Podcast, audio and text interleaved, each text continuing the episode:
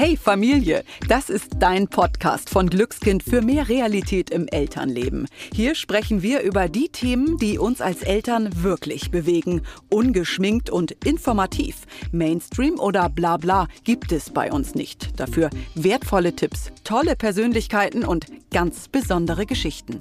Wir sind Kerstin Lücking, Hebamme und siebenfache Mutter. Ich weiß also, wie es laufen kann oder auch mal nicht und Dorothea Hinden, TV-Journalistin und zweifache Mama. Die, die nach einer Antwort immer noch eine weitere Frage hat.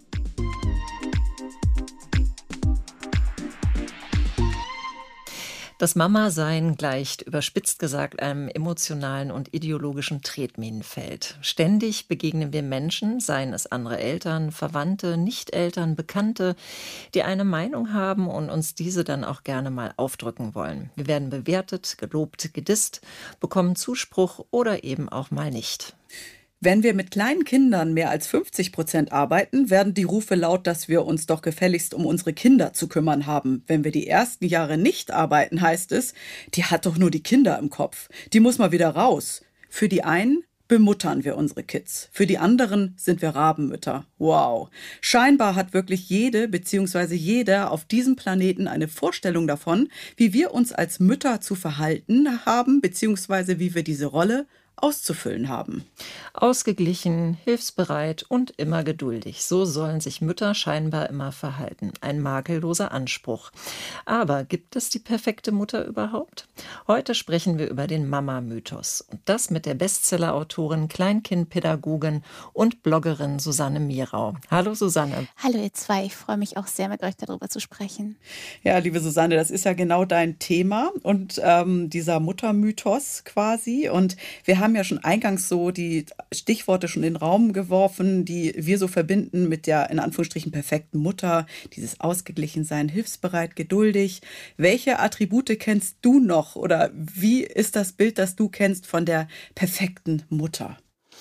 Da kommen noch ein paar Sachen dazu. Also Natürlich ist es ganz wichtig, auch äh, Schönheit mit ins Spiel zu bringen. Ähm, das geht ja gleich nach der Geburt los mit dem After Baby Body.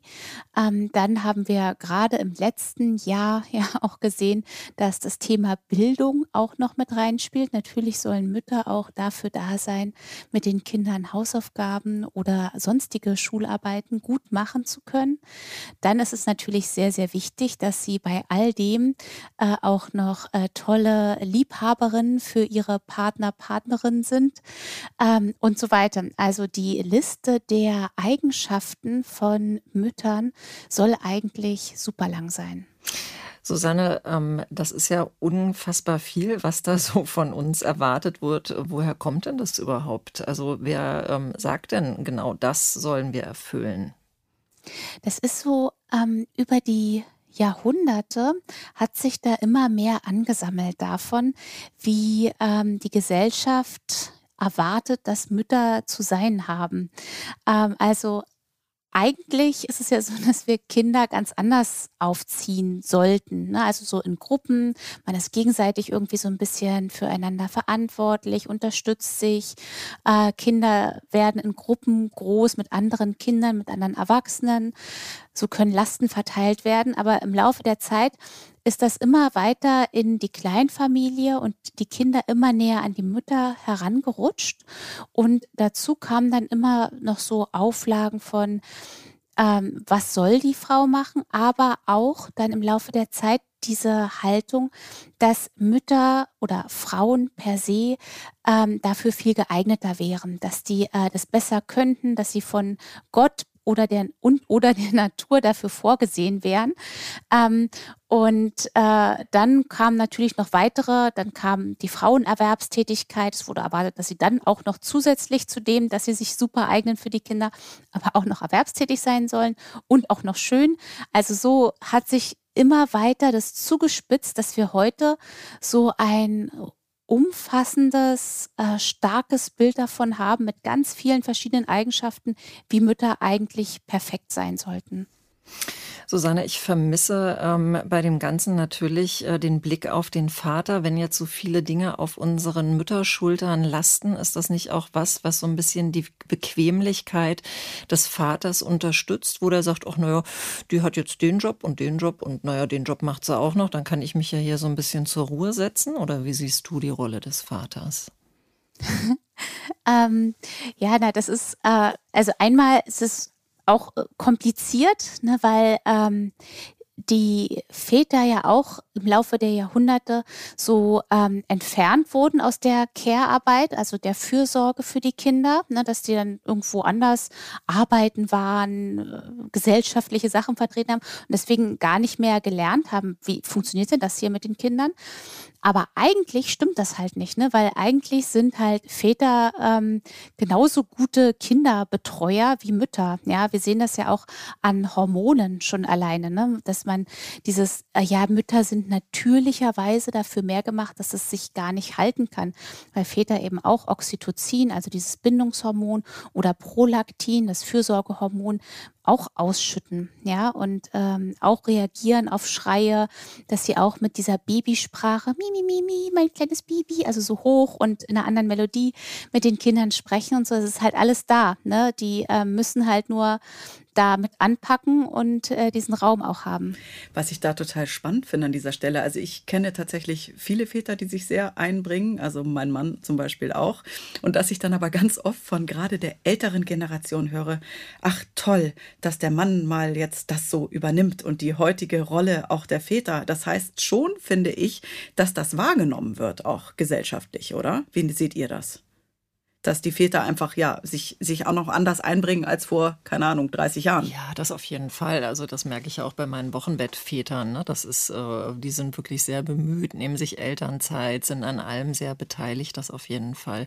Es ist äh, heute auf jeden Fall mehr als vor über 20 Jahren, als ich angefangen habe zu arbeiten. Aber es wird halt immer noch so hervorgehoben. Ja, total. Es ist immer noch so was Besonderes. Ne? So. Ja, das ist äh, ne, der Vater, der auf dem Spielplatz mit Kind ist, genau. äh, hat ein anderes Standing als die Mutter. So. Stimmt. Ja, oder so. aber auch äh, auf Instagram, ja. Also ein Vater ja. mit äh, fünf bis was weiß ich wie vielen Kindern, der wird beklatscht, ja, und die Mutter mit den vielen Kindern, naja, also das, äh, die hat schon ein anderes Standing, finde ich. Ja, genau. Das stimmt.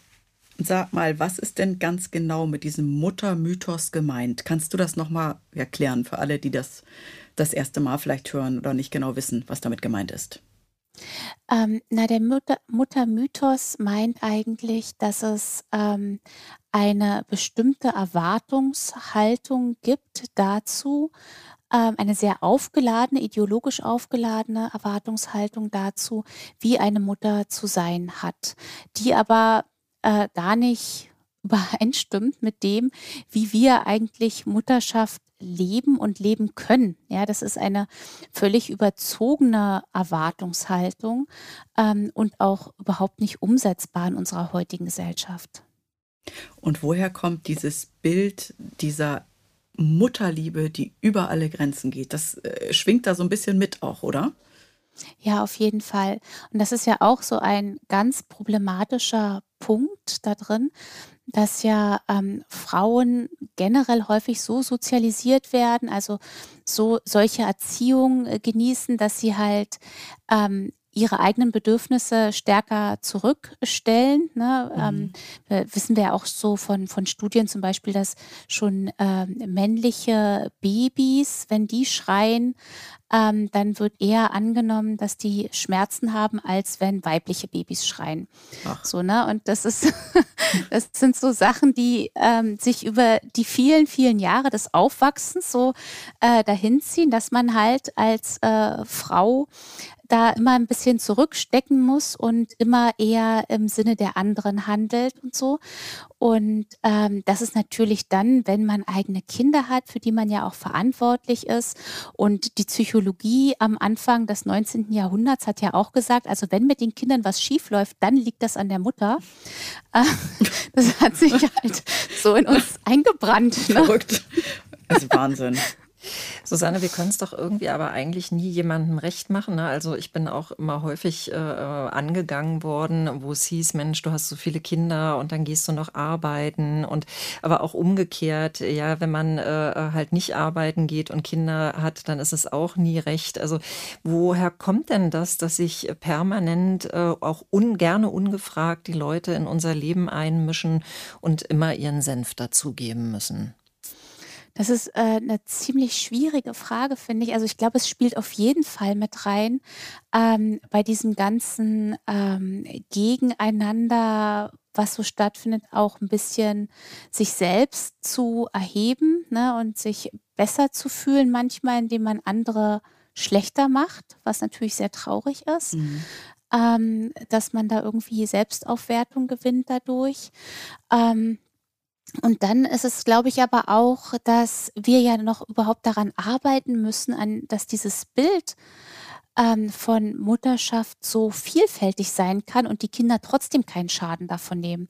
Na, weil wir halt einfach jetzt viele hundert Jahre lang damit aufgewachsen sind, mit diesem Gedanken, ah ja, das ist ganz wichtig, was die Mutter und das Mama zu Hause ist und, äh, gut kocht und alles sauber hält und gut für die Kinder sorgt, ne? Und wir haben noch gar keinen gar kein richtiges Verständnis und auch im Alltag noch wenig Beispiele dafür, dass es Kindern halt wirklich auch richtig gut gehen kann, wenn beispielsweise der Vater zu Hause ist Mhm. anstatt der Mutter oder wenn Kinder nur bei einem Elternteil aufwachsen oder eben auch, wenn, äh, die Eltern erwerbstätig sind und die Kinder aber sonst auch eine gute Betreuung haben, ne? Das ist alles noch so neu.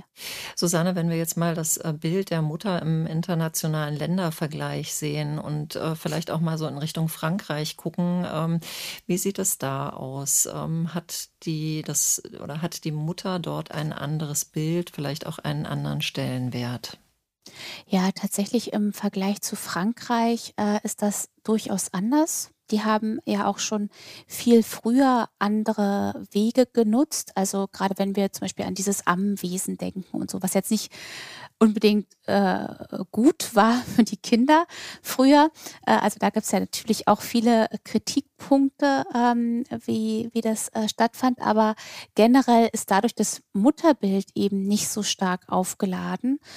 Ähm, und wir haben natürlich noch mal durch, äh, diese, äh, Literatur auch, äh, wie, äh, „Deutsche Mutter“ und diese Mhm. ganze ähm, ja, dieser ganze Stellenwert, den die Mutter, äh, im Nationalsozialismus beispielsweise bekommen hat, auch noch mal 'n anderes Problem da anhaften am Mutterbild.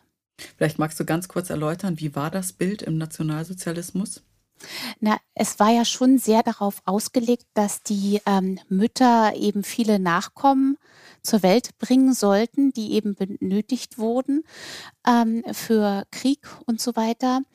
Ähm, und, ähm, dazu war aber das auch natürlich auf die Versorgung durch die Mütter ausgerichtet erst mal. Also, ähm, da müssen wir natürlich unterscheiden dann als die, hm, ähm als der Krieg dann stattfand, ne, dann mussten ja auch die Frauen sehr viel arbeiten, äh, und die Plätze dafür einnehmen. Aber eigentlich vom von der Grundaussage eben war die Mutter eben da, um schön zu sein und zu gebären. Da gibt's auch ich glaube, das ist von irgendeinem, ähm, höheren NS-Offizier irgendein ein Zitat, ähm, um schön zu sein und zu gebären. Ähm, und, äh, das hat sich natürlich da, äh, durchgezogen. Natürlich hatte das gleichzeitig aber durch diese Ideologie auch sehr negative Einflüsse auf die Erziehung von den Kindern, ne, dass die Kinder ja nicht verzärtelt werden sollten. Also, die Frauen sollten sich um die Kinder kümmern, viele gebären, aber sie eben auch nicht zu zärtlich und liebevoll behandeln. Mhm. Okay, und wenn wir dann wieder nach heute springen, ist das dann schon so, dass wir im Grunde genommen unsere Geschichte noch ein Stückchen mittragen, sage ich einfach mal, im Bild der Mutter? Ja, das glaube ich auf jeden Fall. Früher hatten wir als Mütter ja oft dieses Dorf um uns herum, das uns den Rücken auch frei gehalten hat. Heute sind wir ja oft ohne dieses Netzwerk unterwegs. Hat sich damit auch die Rolle und die Situation von uns verändert, von uns Müttern? Ja, ähm, also wir sind einfach sehr in diese Kleinfamilienrolle gedrängt, in der die Mütter die Hauptlast tragen müssen. Na, das sehen wir auch einfach an, an Statistiken, ähm, dass die Frauen die Kinder betreuen, dass es äh, dazu kommt, dass die dann auch gleich mehr Haushalt noch dazu machen müssen und so. Ähm, und wie wir Familie leben, ist ein Teil des Problems. Ja, und dass wir aber auch gleichzeitig ganz oft denken, wir müssten es alleine wuppen ja, mhm. äh, ne? und dass man sich schämt, wenn dann äh, andere sagen, komm, ich helfe dir, ich bringe Einkäufe oder Essen oder sogar dieser, dieser merkwürdige Gedanke, den ja tatsächlich viele haben, oh Gott, es kommt Besuch, ich muss schnell aufräumen, ähm, damit es irgendwie besser aussieht, um bloß nicht zu zeigen, dass man da irgendwie ähm, Schwierigkeiten hat, diesen Alltag zu organisieren. Das heißt, wir sind eigentlich total gefangen in diesem perfekten Bild, dass alles irgendwie wuppen zu müssen und mit allen Bällen gleichzeitig zu jonglieren. Ja. Susanne, darf man denn eigentlich überhaupt die äh, Frage stellen, was macht eine gute Mutter aus, was macht einen guten Vater aus oder ist es irgendwie anmaßend, überhaupt sowas in den Raum zu schmeißen? Ich glaube tatsächlich, ähm, es gibt halt nicht die gute Mutter oder den guten Vater, sondern wir können halt nur Entscheidungen fällen, die für unsere jeweilige Familie mhm. passen. Ja. So, und wir haben ja auch total unterschiedliche Kinder. Ne? Also wenn wir irgendwie so drauf gucken, ähm, schon allein auf, auf die unterschiedlichen Temperamente von Kindern. Ja, und manche Kinder lassen sich deswegen schneller eingewöhnen und manche brauchen halt länger bei der Eingewöhnung. Und manche Kinder brauchen kleine Gruppen beispielsweise. Und dann haben wir aber vor Ort keine kleine Kita-Gruppe irgendwie, sondern nur große. Die Kinder sind immer irgendwie reizüberflutet dann. Oder das, unser Kind ist reizüberflutet, dann passt es nicht. Dann müssen wir vielleicht mehr zu Hause bleiben oder wollen mehr zu Hause bleiben. Na, also es keine Antwort, wie man es machen muss, sondern man muss halt wirklich gucken, wer sind wir, wie viele sind wir, was für ein Netzwerk haben wir und was braucht jeder Einzelne. Und dann muss man gucken, ja, wie passt das? Wie machen wir das? Ja, und das heißt ja eigentlich auch, dass wir unser Geschlechtesgewissen doch irgendwie mal ad acta legen dürfen, oder? Total. Hm. Ja, also man muss sich nicht an diesen äh, Standardisierung und Normen irgendwie messen, sondern halt einfach, ob man irgendwie zufrieden ist, glücklich ist als Familie. Und was die anderen machen, ist völlig egal. Und wie machen wir uns denn davon frei? Das ist ja manchmal ziemlich schwierig. Also ich finde gerade so in Social Media ballert es ja ganz schön an perfekten Bildern. Ja, also da muss man gucken, kann ich damit umgehen, ja, oder ähm, muss ich gerade in Social Media auf Instagram oder so gucken, wem folge ich da eigentlich und tut mir das eigentlich gut, diesen mhm. Menschen zu folgen? Na, weil es gibt ja auch mittlerweile genug äh, Accounts, die halt nicht ähm, wo es halt nicht nur super aufgeräumt, weiß, unter Druck setzend ist. Ne? Also ja. wenn man das als unter Druck setzend empfindet. Ne? Manche sagen auch, nee, bei mir ist es auch so und ich kriege das total gut hin, das ist auch in Ordnung. Ne? Aber wenn ich merke, ähm, das stresst mich, dann tut mir das nicht gut und dann muss ich mir das auch nicht antun und mich nicht daran messen, dass ich irgendwie besser werden müsste oder so. Was sind denn heute für dich so die Konfliktzonen, sage ich mal, die uns Müttern das Leben schwer machen? Und wo wir eben danach das Gefühl haben, keine gute Mutter zu sein. Also neben diesem überholten Mütterbild, was wir eben angesprochen haben. Ist das vielleicht manchmal auch Druck von Eltern untereinander? Ja, ähm, Druck von Eltern untereinander und dann natürlich haben wir auch einfach politische Rahmenbedingungen, die noch nicht so sind, dass wir ähm, da so gut frei entscheiden könnten. Ne? Also so, wenn Familien tatsächlich immer noch abwägen müssen, äh, wie ist das mit dem Gehalt? Ähm, wer kann sich leisten, zu Hause zu bleiben? Also wobei das ja immer ein kurzfristiger Blick ist, ne? weil ähm, wenn dann immer eine Person zurücksteckt, was meistens die Mütter sind, dann führt es ja in diese Altersarmut auch und ähm, dass es da einfach nicht genug Rentenpunkte gibt und sowas alles. Ne? Also das ist ja ein kurzfristiger Blick häufig darauf. Aber daran muss eben auch noch was geändert werden. Susanne, ich möchte gerne mal äh, kurz was anderem äh, springen, weil mich das äh, doch sehr beschäftigt hat. Ich habe ein, ähm, eine Aussage gelesen von einem sehr jungen Politiker und Journalisten, der ähm, gesagt hat, eine Frau kann entweder eine gute Bundeskanzlerin sein oder eine gute Mutter, aber beides zusammen geht nicht. Das ist äh, jetzt erst kürzlich durch die Presse gegangen. Wir wissen natürlich alle, um wen es sich handelt. Ich hätte gerne mal dein Statement zu diesem Satz. Ähm, ich glaube, wenn ähm, eine, also erstmal finde ich es wichtig, dass äh, eine Frau sich entscheiden kann, ähm, was sie machen möchte und diesem Ziel einfach nachgehen kann. Und ich glaube, dass ähm, eine Frau, die Mutter ist, eine sehr gute Kanzlerin sein kann, äh, wenn sie diese Entscheidung bewusst getroffen hat und dann einfach weiß, dass sie wahrscheinlich auch auf ein gutes Netzwerk zurückgreifen kann. Ja, das ist ja, also diese Aussage bedeutet ja auch gleichzeitig, dass sie halt nur Mutter sein kann für ihre Kinder und dass niemand anderes diese Mutterrolle auffangen könnte. Und das stimmt ja einfach nicht. Mhm.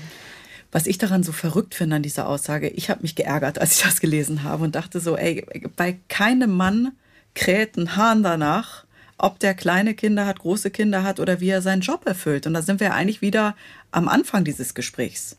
Also ich denke mal, wie können wir 2021 immer noch an diesem Punkt stehen, dass solche Aussagen kommen über uns Mütter? Ja, das, äh, ja, das ist einfach schockierend. Ich, mir fällt da auch gar, gar keine andere Aussage dazu ein. Ich finde das wirklich schockierend. Also ja, es ist so, als würden wir Schritte wieder, zurück machen. Ja, oder naja, aber das tatsächlich haben wir das ja auch gemacht. Ne? Also Durch Corona? die Corona, mhm. die Corona-Krise, ne, äh, da hat ähm, UN Woman hat auch gesagt, es ist eine Krise, die besonders Frauen trifft. Ja, also natürlich global betrachtet und da haben wir in Deutschland natürlich das noch an einigen Stellen wirklich viel besser als äh, in anderen Ländern. Aber insgesamt ist das halt tatsächlich ein Rückschritt in ganz, ganz vielen Bereichen und eben auch im gesellschaftlichen Bild. Weil es natürlich immer hieß, ja, äh, hier die, die Mütter machen das, die machen dann Homeoffice und parallel irgendwie noch äh, Homeschooling oder Home-Kita und äh, können dann aussteigen und so. Und auch die Zahlen belegen das ja, dass eben mehr Frauen dann in, ähm, in äh, Teilzeit gegangen sind, beziehungsweise Stunden reduziert haben, ähm, mit den langfristigen Folgen, die es davon eben auch geben wird. Also das, glaube ich, hat sich schon nochmal stark ausgewirkt auf das Bild. Mhm. Und welche Auswirkungen ich auch merke, ich bin mir nicht sicher, ob das jetzt auch durch die Krise nochmal verstärkt wurde, aber was ich immer häufiger erlebe, in, auch in Kommentarspalten, ist so auch unter Müttern, sage ich mal, so eine gewisse, ja, nicht nur Konkurrenz, da wird sich richtig richtig gehend angemault. Es gibt äh, ja auch so ein Forum, so ein Lästerforum, wo Frauen über Frauen und Influencerinnen lästern.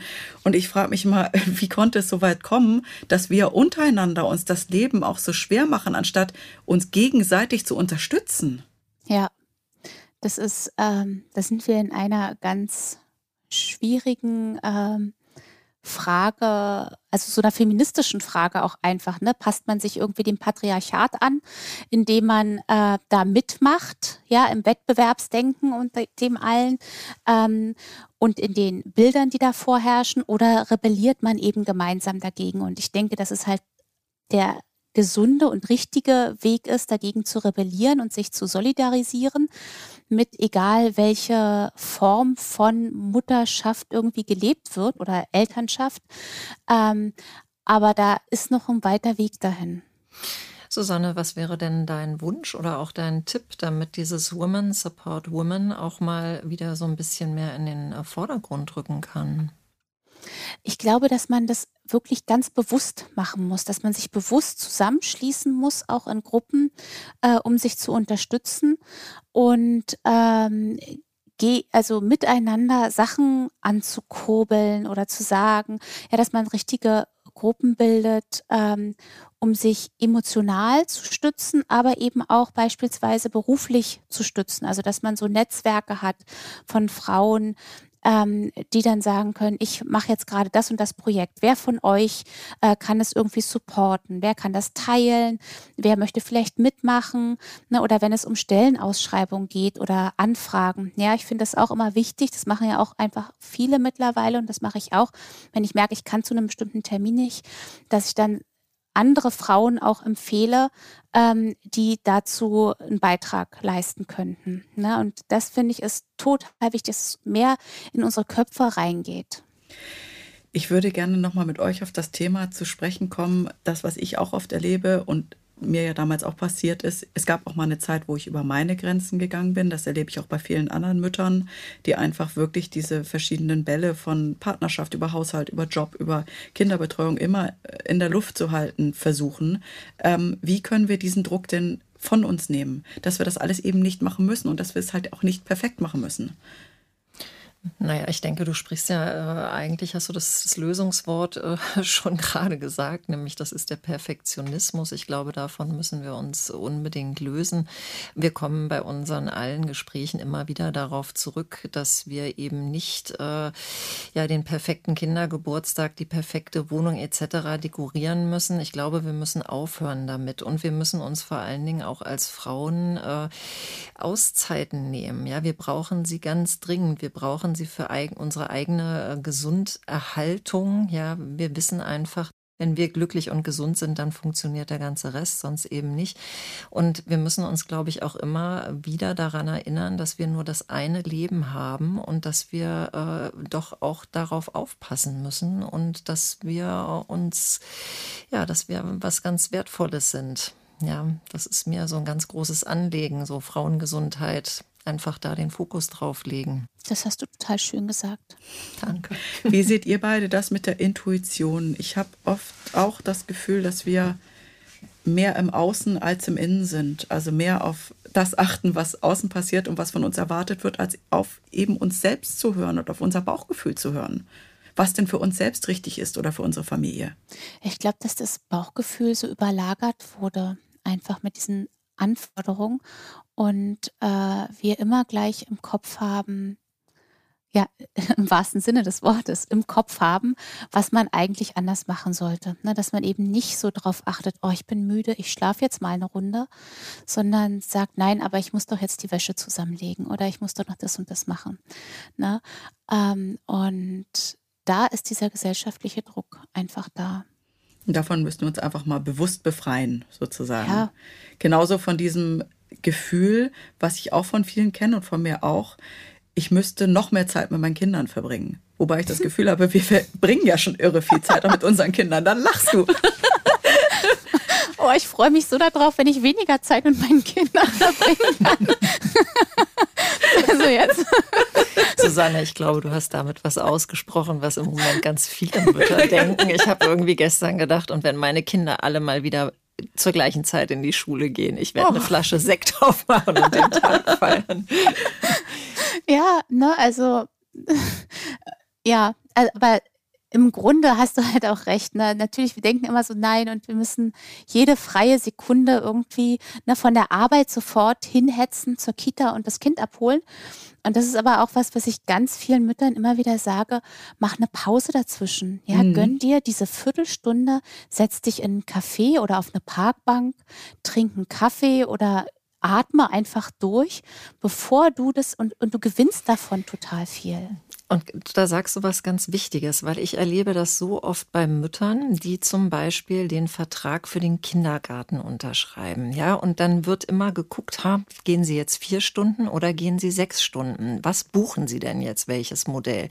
Und sie sagen, ja, und ich will ja das Kind nicht so lange da lassen, ich buche nur vier Stunden. Und ich frage dann immer ganz provokant, warum buchst du nicht sechs Stunden und genießt diese zwei Stunden, die du dann noch frei hast? Geh Sport machen geh durch den Wald, lies ein Buch, ja, und äh, baller dir diese zwei Stunden nicht noch mit Haushaltstätigkeiten voll. Ich glaube, das ist ganz, ganz wichtig, dass wir die Mütter da so ein bisschen unterstützen und auch stärken und ihnen sagen, hey, zwei Stunden, ja, die hast du dir verdient und du musst kein schlechtes Gewissen haben, ja, wenn du dir diese Zeit für dich nimmst. Vor allen Dingen freuen sich ja oft auch die Kinder. Also ja, ich klar. weiß nicht, wie oft ich schon angemault wurde, wo ich dachte, oh, jetzt bin ich aber später, ne, wo kommst du denn jetzt schon? Oder? Also manchmal glaube ich auch, es ist auch in, oft nur in unseren Köpfen. Ne? Und die Kinder äh, sehen das ganz anders, zum Beispiel. ja, na und tatsächlich dieser, dieser Punkt, den ihr schon angesprochen habt, mit dieser Selbstfürsorge. Du bist das wert, ja? ja. Du darfst das einfach für dich einfordern. Du musst dich nicht immer hinten anstellen, sondern du bist wichtig. Das finde ich so wichtig. Ja. Genauso wie den Punkt, dass wir Eltern eben auch Fehler machen und nicht fehlerfrei sind und auch nicht perfekt sind, sondern dass wir auch einfach nur Menschen sind und keine Roboter. Ja, naja, und da können wir auch gleich noch mal so ein bisschen auf Jesper Juhl eingehen, denn er schreibt, ja, gute Eltern würden auch Fehler machen und zwar jeden Tag ungefähr 20. Ja, und das nimmt ja auch schon so ein bisschen den ganzen Druck aus der Sache. Gibst du das Eltern auch immer mit und Müttern, Susanne? Absolut. Also ich finde das ähm, total wichtig, dass wir eine ganz andere Fehlertoleranz entwickeln. Ja, und äh, weil das ist ja auch wieder, vorhin hatte ich ja das Beispiel mit auf dem Spielplatz sitzen, ja, und das ist ein Ausschnitt, den sehen wir, ja, und das ist vielleicht eine der Situationen am Tag, wo man vielleicht dem Kind nicht die volle Aufmerksamkeit gibt. Erstens braucht das Kind es nicht, ja, und zweitens ist das auch okay, weil wir machen halt einfach Fehler. Und manche Fehler sind auch wirklich, also ich unterscheide da so in, in drei Kategorien. Ja, manche Fehler verlaufen sich irgendwie im Alltag sowieso, weil wir halt sonst das ziemlich okay machen. Dann gibt es Fehler, für die können wir uns entschuldigen. Ja, und dann gibt es halt Sachen, die halt wirklich doof sind und da brauchen wir dann irgendwie Beratung oder therapeutische Unterstützung. Ja, aber die ersten zwei Kategorien, das sind ja, ist ja der Großteil der Familien und Großteil der Zeit, dass man Fehler macht und dann ist es nicht ganz so schlimm oder man sagt, ah du, hier, das war irgendwie doof, das tut mir leid. Genau. Und dann sagen wir gemeinsam dem Muttermythos AD und eben auch, dass es nicht die perfekte Mutter oder auch den perfekten Vater gibt. Ganz wichtig finde ich das immer zu betonen. Niemand ist perfekt. Und Susanne, vielleicht kannst du noch mal erzählen. Du hast ja auch ein Buch geschrieben, beziehungsweise ganz viele zwei schon. zwei Nein, insgesamt glaube ich insgesamt zwei. Nee, genau, aber insgesamt glaube ich schon zehn Bücher, oder? Genau, ja.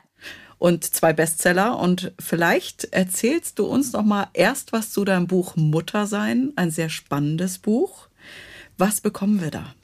Ähm, in Muttersein geht es um ganz viele Sachen, über die wir jetzt gesprochen haben. Es geht halt um dieses Ideal, was irgendwie uns aufgebürdet wird auf die Schultern äh, und was halt anstrengend ist. Und es geht darum, warum dieses Ideal überhaupt nicht richtig ist, ähm, aus verschiedenen Gründen überhaupt nicht zutrifft, wie wir uns davon befreien können und einfach einen eigenen Weg finden und warum es total in Ordnung ist, den eigenen Weg zu finden und man trotzdem gut ist, weil man einfach das so lebt, wie es für diese Familie gut ist.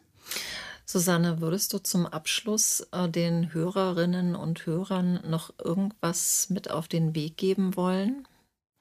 Ähm, ich finde ähm, es wirklich wichtig, äh, mein Mann sagt immer, wir erziehen mit Gesignation eine äh, Mischung aus Gelassenheit und Resignation den Dingen gegenüber, die man eh nicht ändern kann. Und ich glaube, das ist äh, eine ganz, ein ganz gutes Bild irgendwie so dafür, zu sagen, ähm, durchatmen und ein Auge zudrücken. Und gerade jetzt in dieser Zeit ist das wichtig. Wer noch mehr von dir lesen möchte und sozusagen weiter noch lesen möchte in den Themen, kann auch deinen zweiten Bestseller kaufen. Das ist das Buch Frei und Unverbogen. Worum geht es da? Genau, da geht es ähm, zum Beispiel um dieses Thema der Fehlertoleranz, dass wir halt alle Fehler machen ähm, und äh, wie wir damit gut umgehen können. Und es geht ähm, ganz viel darum, ähm, dass die Kinder ja frei eben aufwachsen sollten, sich frei entfalten können, dass wir ähm, nicht bestimmte Erwartungshaltungen, die es uns ja beispielsweise im Hinblick auf das Mutterbild so schwer machen, weitergeben, sondern einfach gucken, wer ist dieses Kind und was ist für dieses Kind richtig und wie finde ich das eigentlich raus.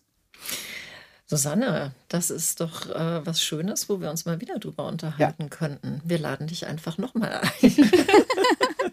Sehr gerne. Vielen Dank für ganz dieses schöne Dank. Gespräch. Es war ganz, ganz toll mit dir und wir freuen uns sehr, dass wir dich kennenlernen durften. Auch wenn es nur erstmal auf die Ferne war. Ja, danke schön. Ich freue mich auch. Mach's gut. Bis hoffentlich bald. Wir freuen uns, wenn dir unser Podcast gefallen hat. Hast du Fragen, Anregungen oder Themenwünsche? Dann schreib uns doch gerne eine Mail an podcast.glückskind.de und Glückskind mit UE. Außerdem findet ihr in den Streaming-Portalen unter Glückskind weitere Audioformate wie Kinderhörspiele, Kinderlieder oder Einschlafgeräusche.